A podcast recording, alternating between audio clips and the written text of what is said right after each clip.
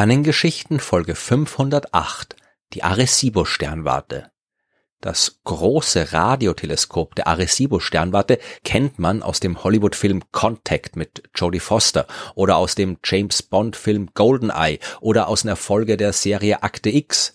Die Sternwarte ist aber nicht nur ein beeindruckender Hintergrund für Action- und Science-Fiction-Filme, sondern ein Ort, an dem über Jahrzehnte hinweg beeindruckende Astronomie betrieben worden ist, obwohl es ursprünglich für einen ganz und gar nicht wissenschaftlichen Zweck konstruiert worden ist. Nach dem Zweiten Weltkrieg haben die USA und die Sowjetunion ihre atomaren Raketen aufgerüstet und natürlich auch überlegt, wie sie einen Raketenangriff des jeweils anderen Landes abwehren können. Dazu muss man zuerst mal wissen, dass da eine Rakete im Anflug ist. Die Forschungseinrichtung des amerikanischen Verteidigungsministeriums hat sich also überlegt, dass so eine Rakete, die durch die Atmosphäre saust, dort ja auch irgendwelche entsprechenden Effekte auslösen muss. Die Moleküle der Luft, die müssen durch so einen Durchflug einer Rakete ionisiert werden. Soll heißen, die Atome verlieren Elektronen aus ihren Atomhüllen. Und diesen Effekt, den müsste man eigentlich mit einem Radioteleskop nachweisen können. Mit so einem Teleskop kann man aber auch die entsprechende Schicht, wo das passiert in der Erdatmosphäre, besser erforschen. Denn darüber hat man in den 1950er Jahren auch noch nicht so viel gewusst. Und man muss ja wissen, was da abgeht, wenn man herausfinden will, ob da Raketen durchfliegen. Vor allem für diesen letzteren Zweck, also die Erforschung der sogenannten Ionosphäre der Erde, hat man deswegen eine entsprechende Einrichtung gebaut. Und zwar auf der Insel Puerto Rico in der Karibik. Das ist ein sogenanntes US-amerikanisches Außengebiet. Also vereinfacht gesagt, gehört zwar zu den USA, ist aber kein eigener Bundesstaat und äh, dürfen auch bei den Wahlen zur Präsidentschaft nicht mitmachen. 15 Kilometer südlich der Hafenstadt Arecibo jedenfalls hat man 1963 das Arecibo Ionospheric Observatory eröffnet. Man hat sich dafür eine sogenannte Doline ausgesucht, also eine Sinkhöhle. Das ist so eine Art Krater im Boden, der entsteht, wenn Wasser unterirdische Gesteinsschichten im Laufe der Zeit auflöst, instabil macht und das Gestein darüber dann einstürzt. Dann gibt's ein großes Loch im Boden. Und in Arecibo hat man ein besonders schönes und großes dieser natürlichen Löcher gefunden, ideal, um dort eine große Radioschüssel reinzustellen. Allerdings jetzt nicht so ein Teil, wie man sich vielleicht auf dem Balkon aufbaut, wenn man Satellitenfernsehen empfangen will. Beziehungsweise ja, schon so ein Teil, zumindest im Prinzip so ein Teil, nur eben sehr, sehr viel größer. Die Schüssel in Arecibo, die hat einen Durchmesser von 305 Metern die bestand aus 38.778 Aluminiumteilen, jeweils circa einmal zwei Meter groß, die man auch alle individuell ausrichten konnte, um die optimale Form der Schüssel zu erreichen. Zumindest war das bei den späteren Ausbaustufen so. Am Anfang war es noch ein bisschen primitiver.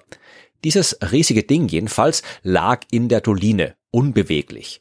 Andere Radioteleskope, die kann man bewegen und auf bestimmte Positionen am Himmel ausrichten.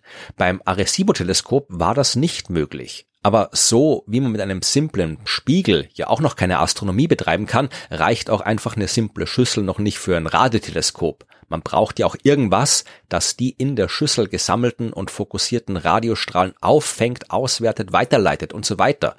Dieser Empfänger, das war am Ende dann ein knapp 820 Tonnen schweres Ding, das über der Schüssel an Seilen aufgehängt war und bewegt werden konnte. Und je nachdem, wo genau der Empfänger über der Schüssel hing, hat er einen anderen Teil der Strahlung auffangen können und das hat es möglich gemacht, zumindest ein bisschen Einfluss darauf zu nehmen, welchen Teil des Himmels man jetzt untersuchen kann.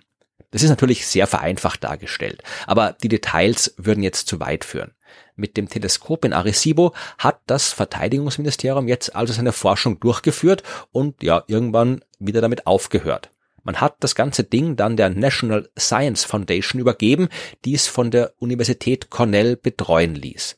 In den 1970er Jahren hat man es dann auch ein bisschen umgebaut, damit man auch sinnvolle astronomische Forschung betreiben konnte. Ja, und seitdem hat man dort genau das gemacht. Und genauso wie es in einer einzigen Podcast-Folge nicht möglich ist, alle technischen Details der Arecibo-Sternwarte zu erklären, kann ich natürlich auch unmöglich alle Forschungsergebnisse aufzählen. Das, was jetzt kommt, ist also nur ein kurzes Best of Arecibo. Eines der frühesten Ergebnisse, das stammt noch aus der Zeit, wo das Teil noch dem Militär gehört hat. Das war die Bestimmung der Rotationsperiode von Merkur im Jahr 1964. Bis dahin hat man gedacht, dass der Merkur genau so lange für eine Drehung um seine eigene Achse braucht, wie für eine Runde um die Sonne. Die Messungen in Arecibo, die haben mal gezeigt, dass Merkur nur 59 Tage für eine Drehung braucht, was immer noch sehr lang ist, aber doch ein bisschen kürzer. 1974, da haben die beiden Astronomen Russell Hulse und Joseph Taylor mit dem Arecibo-Teleskop den Doppelpulsar PSR B 1913 plus 16 entdeckt. Und das war eine wirklich spektakuläre Sache. Ein Pulsar, das ist ja ein schnell rotierender Neutronenstern. Und ein Neutronenstern ist das, was von einem großen Stern übrig bleibt, wenn der sein Leben bei einer Supernova-Explosion beendet. Ein Neutronenstern, der ist nur ein paar Dutzend Kilometer groß, hat aber immer noch so viel Masse wie die Sonne. Das sind extrem kompakte, dichte Objekte und das hat man auch schon vorher gewusst. Aber jetzt hat man zwei von diesen Dingen gefunden, die einander umkreisen. Und Albert Einstein, der hat schon in der ersten Hälfte des 20. Jahrhunderts vorhergesagt, dass es sowas wie Gravitationswellen geben muss. Wenn zwei sehr dichte Objekte einander umkreisen, dann rütteln die quasi so stark an der Raumzeit, dass Wellen in der Raumzeit entstehen und diese Wellen im Raum sich ausbreiten, beziehungsweise der Raum selbst Wellen schlägt, die sich ausbreiten. Und was dabei auch passiert, ist, dass die Objekte, die die Gravitationswellen verursachen, dabei Bewegungsenergie verlieren. Oder anders gesagt, wenn zwei einander umkreisende Neutronensterne wirklich Gravitationswellen verursachen, dann müssen sie sich im Laufe der Zeit immer näher kommen, weil sie ja Bewegungsenergie verlieren. Und wenn sie das tun, dann wird der Abstand zwischen ihnen immer kleiner und kleiner, sie umkreisen einander immer enger und immer schneller. Man kann jetzt so einen Doppelpulsar nicht direkt beobachten und dabei zuschauen, wie er das macht. Die Objekte sind enorm klein und enorm weit weg.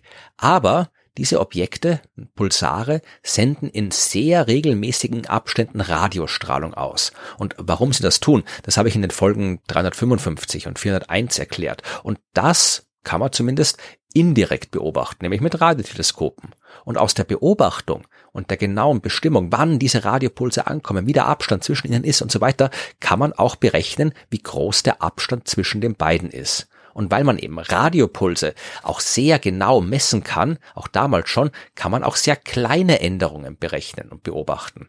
Und genau das haben Hals und Taylor getan. Und ihre Messungen, die haben exakt den Vorhersagen von Albert Einstein entsprochen. Die beiden Neutronensterne sind einander im Laufe der Zeit immer näher und immer näher gekommen, exakt so, wie sie es tun sollten, wenn sie Bewegungsenergie verlieren, weil sie Gravitationswellen aussenden. Das war jetzt zwar kein direkter Nachweis von Gravitationswellen.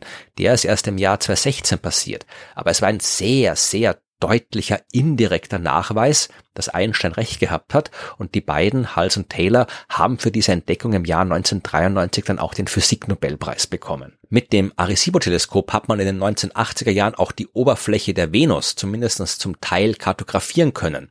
Das ist gar nicht so einfach, denn der Planet ist ja immer von einer dicken Wolkendecke umgeben. Normale Teleskope, die können da nicht durchschauen. Und die Venus, die sendet natürlich jetzt auch keine Radiostrahlung aus. Das Arecibo-Teleskop hat jetzt aber nicht nur einen Empfänger für Radiowellen, es kann auch welche aussenden. Und die Venus ist nahe genug, um das astronomisch sinnvoll ausnutzen zu können.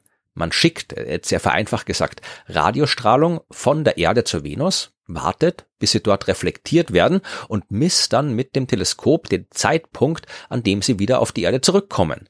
Und aus dieser Zeit kann man, weil man ja weiß, wie schnell sich die Radiostrahlung bewegt, den Abstand berechnen zwischen Teleskop und der reflektierenden Oberfläche, also der Venus.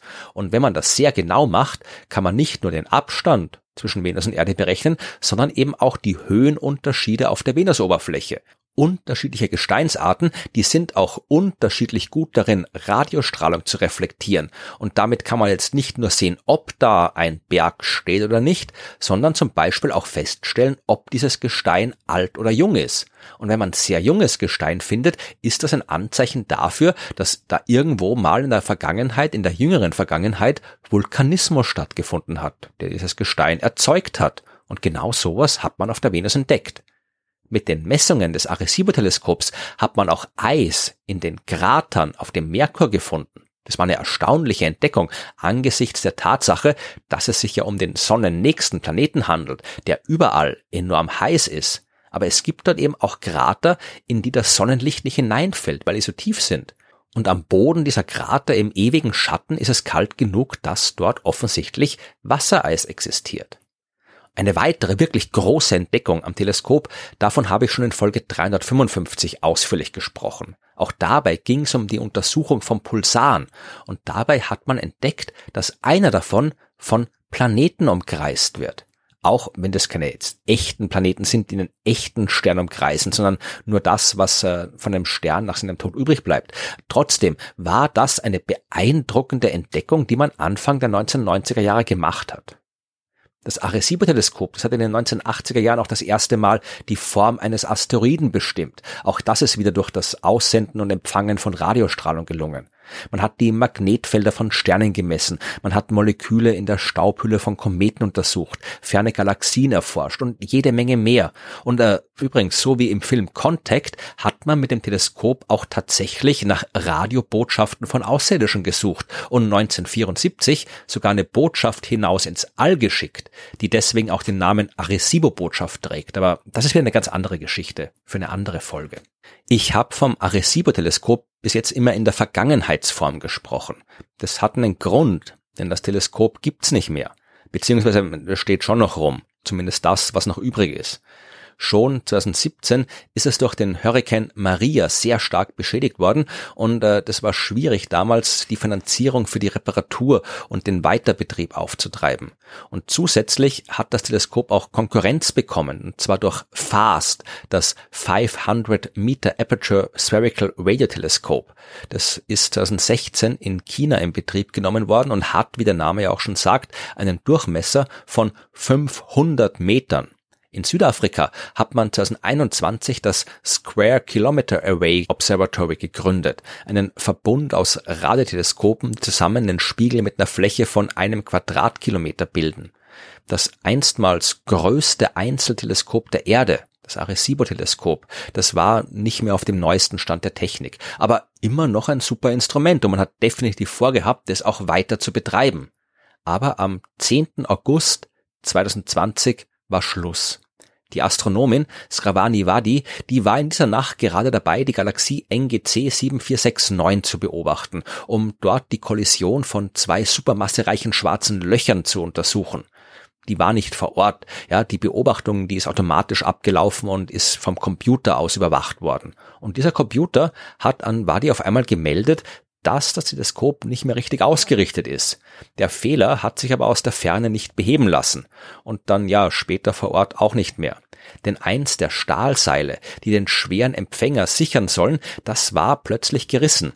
Dabei ist die Empfangseinheit ein bisschen beschädigt worden, die Schüssel hat ein bisschen ein Loch bekommen durch das Seil und man hat den Betrieb vorerst mal eingestellt, um zu schauen, wie man das Ganze wieder reparieren kann. Am 6. November 2020 ist dann aber noch ein Seil gerissen. Und jetzt hat man beschlossen, dass man so nicht mehr weitermachen kann, weil man hat davon ausgehen müssen, dass diese Seile einfach zu schwach konstruiert sind, dass eine Reparatur nicht mehr möglich ist und dass man das Observatorium jetzt nicht mehr betreten kann, weil es zu gefährlich ist. Man muss das ganze Ding abreißen. Das hat das Arecibo-Teleskop aber am 1. Dezember 2020 quasi selbst erledigt. Fast gleichzeitig sind am frühen Morgen dieses Tags gleich zwei Seile gerissen und das war zu viel. Ja, die ganze über 800 Tonnen schwere Empfangseinheit ist runtergefallen, auf die Schüssel gekracht und jetzt war das Arecibo-Teleskop endgültig und total zerstört. Fast 60 Jahre nach seiner Inbetriebnahme war es vorbei. Es gibt Pläne, ein neues, besseres Teleskop an der gleichen Stelle wieder aufzubauen. Aber selbst wenn das geschieht, wird es noch dauern. Die Astronomie, die wird auch ohne das Arecibo-Teleskop ihrer Arbeit nachgehen können. Aber dieses Instrument auf der Karibikinsel, das war eben nicht nur ein wichtiges Teleskop in der Geschichte der astronomischen Forschung, sondern auch ein einzigartiges kulturelles Phänomen, das nicht umsonst in so vielen Filmen und Büchern aufgetaucht ist. Die Astronomie wird definitiv nicht vergessen.